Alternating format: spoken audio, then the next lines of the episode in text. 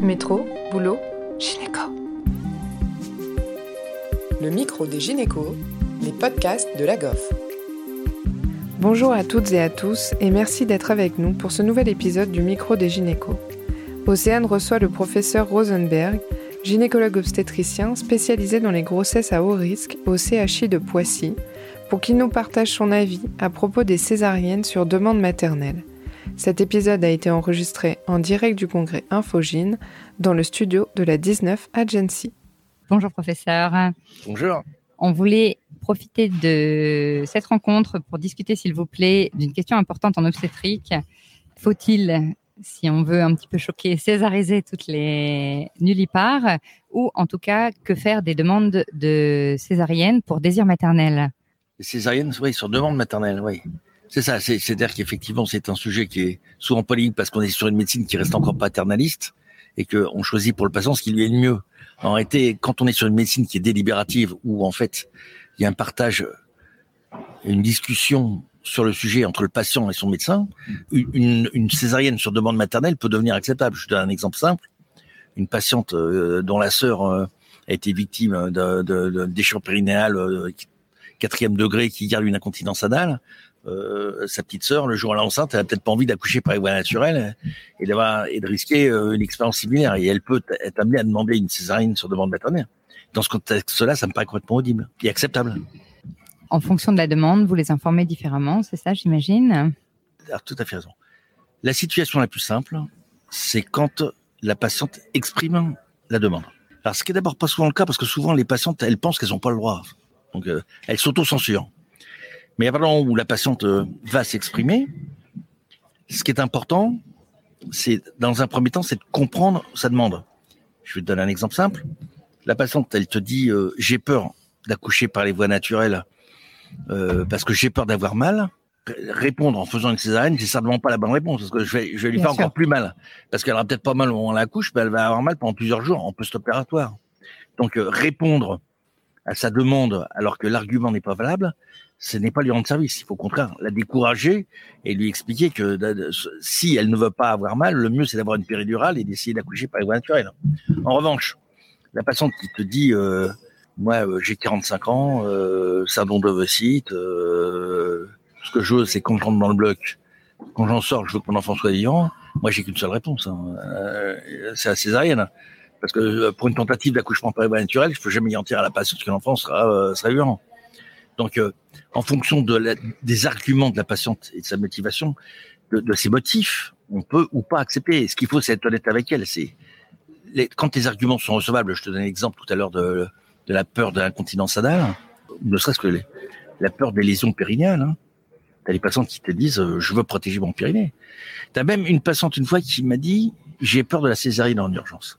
J'ai trouvé ça d'ailleurs de façon surprenante, mais d'une intelligence remarquable. C'est-à-dire que la nana avait compris qu'une césarienne en urgence, c'est pas les mêmes risques qu'une césarienne programmée. Oui. Une patiente qui me dirait j'ai peur de la césarienne en urgence, ben, j'ai pas d'autre réponse que de lui dire euh, j'ai la césarienne programmée, parce que personne va signer sur le fait qu'il y a une patiente accouchée par voie naturelle. Voilà. Donc en réalité, il faut comprendre la demande de la patiente. Tu as des arguments euh, des fois qui sont euh, complètement légitimes sur le plan euh, médical, où, ça, où on comprend très bien que la demande colle avec les données de la littérature.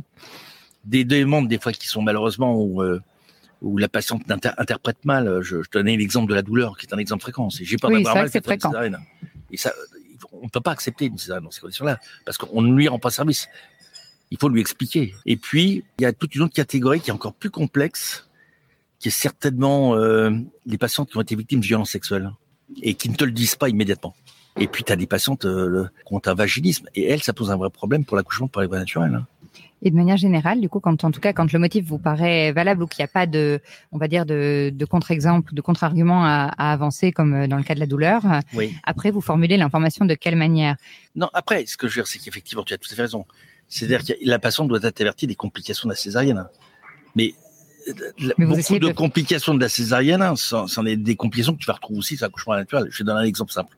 L'hémorragie, c'est une complication de la chirurgie, mais il n'en aura pas moins que l'hémorragie, c'est aussi une complication d'accouchement par les voies naturelles. Mais elle saigne plus en césarienne quand même.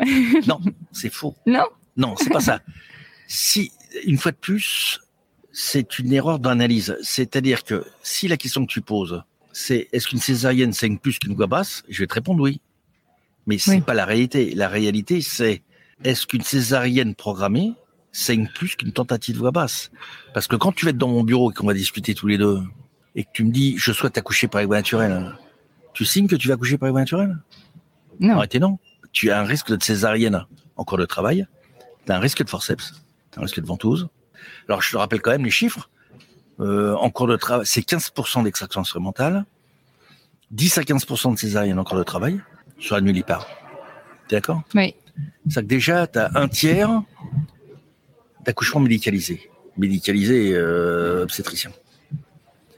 Donc si, si tu regardes les chiffres, et toutes les statistiques font la même chose, une césarienne programmée saigne moins qu'une tentative de yoga basse. Donc c'est l'inverse. Ah bon?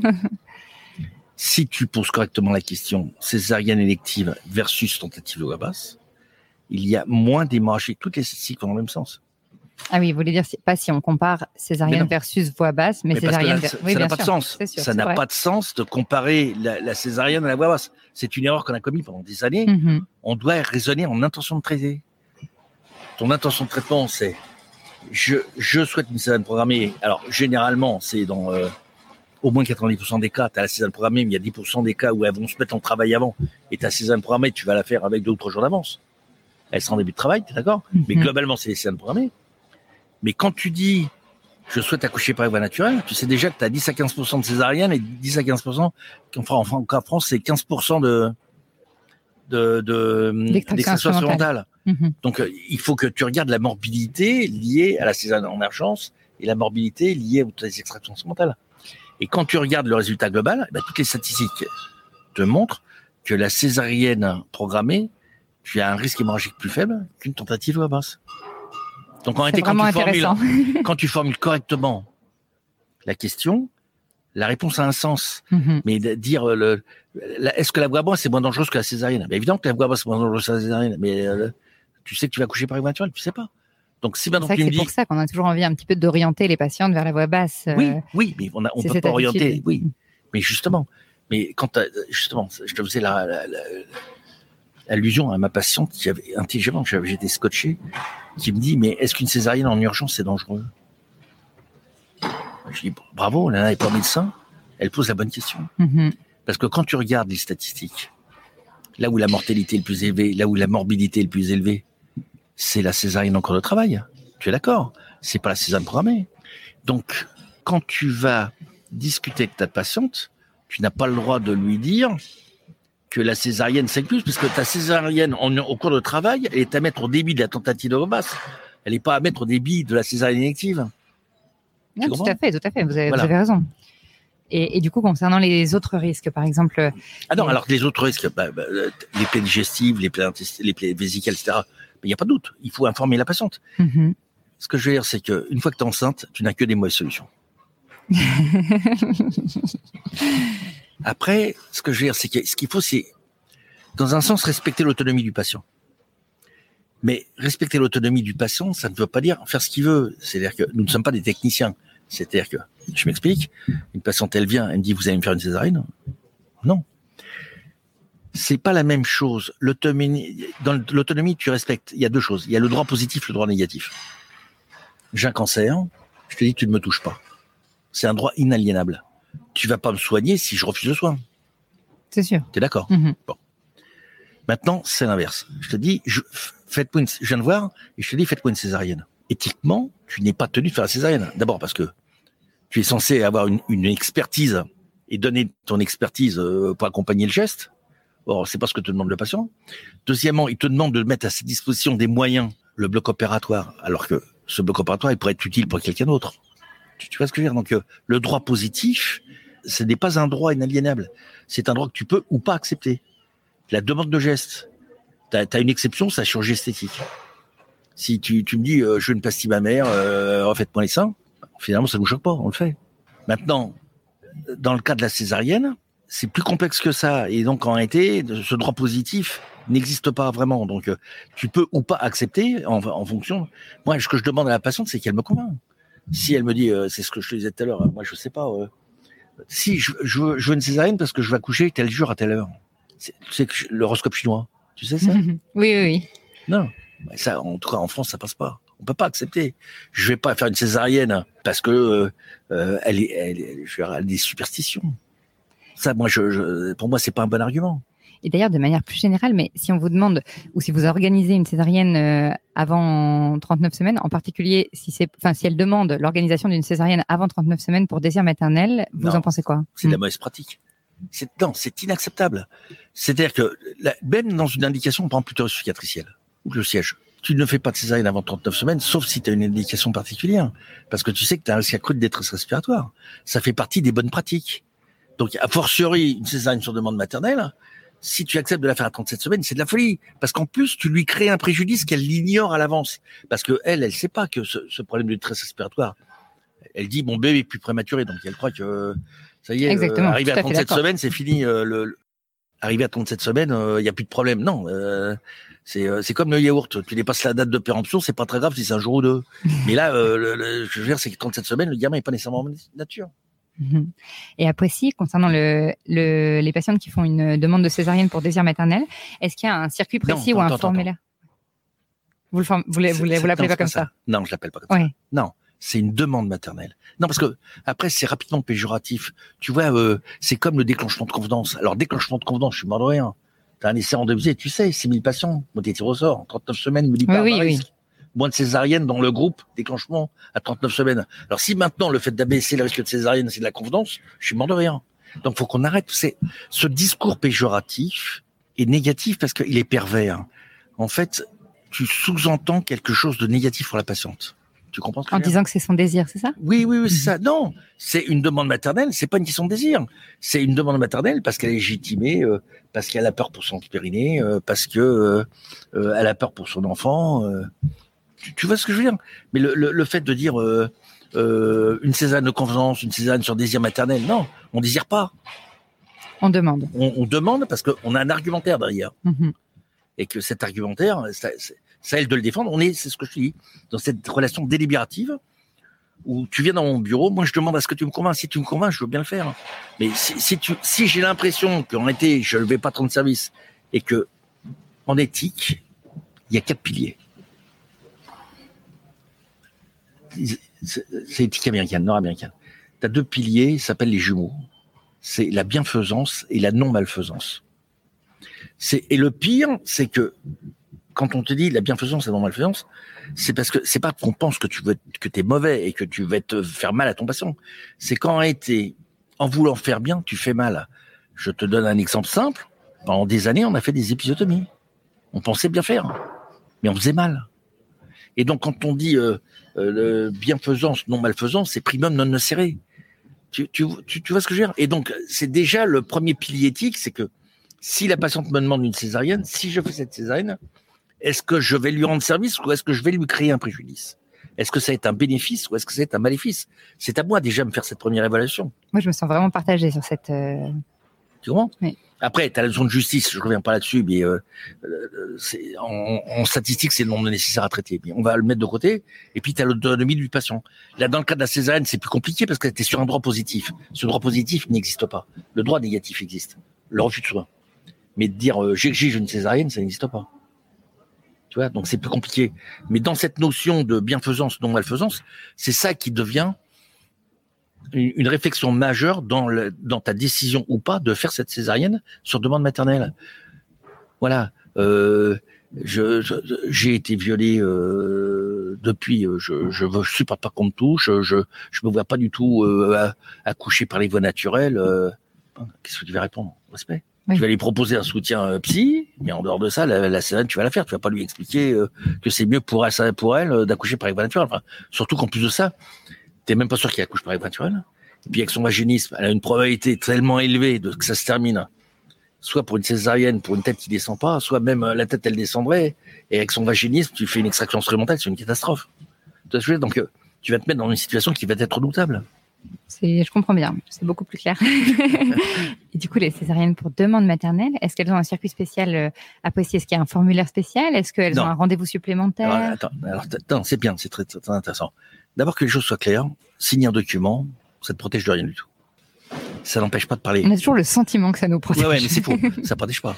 Parce que je vais te donner une raison simple, le patient va te dire, j'ai pas compris, ils m'ont fait signer, mais j'ai pas compris. Donc, ça, ne vaut zéro. Et là, il vaut plus rien, même si Ça vaut zéro, ça vaut zéro. Mm. Ce qui vaut, c'est de discuter avec ton patient et de relater la discussion dans le dossier. De dire, euh, cette patiente est venue, elle m'a fait une demande de césarienne, euh, j'ai de comprendre pourquoi. Ces motifs sont là, ils sont justice, ils, sont, légitimes. Euh, je lui ai expliqué les risques de la césarienne, risques hémorragiques, risques d'infection, euh, tout ce que tu veux. Et puis, ce qui est bien, c'est que cette discussion ait lieu le plus tôt possible. Parce que si, par exemple, cette discussion au quatrième mois, et que tu la réitères tous les mois, tu lui dis euh, est-ce que vous avez bien réfléchi euh, sur notre discussion, euh, est-ce que vous êtes toujours motivé pour accoucher par césarienne, etc. Et que tu vois qu'à chaque consultation, la patiente te dit écoutez, bah, ça, ça, me convainc encore plus, et que cette décision n'a pas été prise de façon hâtive. Mais ce que je veux dire, on peut pas faire mieux. Donc en réalité, l'importance, c'est de connaître le projet de naissance d'une patiente tôt. Parce que déjà, une patiente qui te dit, moi, ça me choque pas, une patiente qui me dit, euh, qui souhaite d'emmener une césarienne. Mais comme je sais que c'est pas la demande habituelle, je vais d'abord essayer de voir ce qui se passe derrière, essayer de comprendre. Si effectivement, par exemple, elle été victime d'attouchement, qui a été violée, n'importe quoi, ben, je vais lui proposer un soutien quand même psy. Si en réalité elle m'explique que sa sœur ça a été une, une catastrophe, je vais pas l'envoyer sur le psy. Hein. Je vois très bien. Tu, tu, vois ce que je veux dire? Donc, euh, en fonction de la demande, ma prise en charge sera différente. Mais en tout cas, j'essaierai très tôt d'évoquer ça. Alors c'est facile quand une personne prend un, un césarienne, parce qu'elle sait très bien cette patiente qui va se poser son problème du mode d'accouchement. Mais quand as une nullipare, souvent on n'y pense pas, parce qu'on se dit c'est évident qu'elle va accoucher par les voies naturelles. Elle veut accoucher par les voies naturelles. C'est l'intérêt de demander le projet de naissance. Parce que souvent, à ce moment-là, la patiente elle te dit, euh, oui, écoutez, euh, c'est quand même un peu particulier, euh, parce que elle pense qu'on, que tu vas le, le la, la, la, coller contre le mur si, tu, si elle te parle de césarienne, elle n'ose pas t'en parler. Et justement, c'est intéressant, c'est-à-dire qu'il a votre projet de naissance. Et si le projet de naissance, bah, c'est en fait, je ne voudrais pas voies naturelles, parce que souvent elles vont pas te dire que je veux une césarienne, elles vont dire je veux pas accoucher naturelles. Et ben tu creuses et tu vois ce qu'il y a derrière. Et puis tu peux l'aider euh, déjà, en, euh, déjà en la rassurant en disant que bah, son motif est largement audible et que tu, répondras à sa demande. Et puis tu en reparler tous les mois, tous les mois mettre dans le dossier que la patiente, euh, tu en as reparlé, qu'elle est de toute façon convaincue qu'il faut accoucher par, voilà, par césarienne. Sur ton dossier, il est béton l'admisance vient du fait que on pourrait croire que c'est l'obstétricien qui veut la césarienne parce qu'il va partir en vacances le lendemain. Tu vois ce que je veux dire? Mais si clairement dans le dossier on voit bien qu'il y a une demande maternelle qui est persistante, quand bien même cette patiente ferait une hémorragie, elle serait euh, polytransfusée, ton dossier il est clean. Tu comprends? Mm-hmm. C'est l'éthique te protège du juridique. Merci beaucoup, professeur. C'était passionnant cette discussion. Bonne journée. Merci à tous de nous avoir écoutés aujourd'hui. Rendez-vous la semaine prochaine pour un nouvel épisode. Vous retrouverez toutes les ressources et références de ce podcast dans la description et surtout, n'hésitez pas à vous abonner à la chaîne, à lui accorder 5 étoiles, voire même à en parler autour de vous. Métro, boulot, gynéco.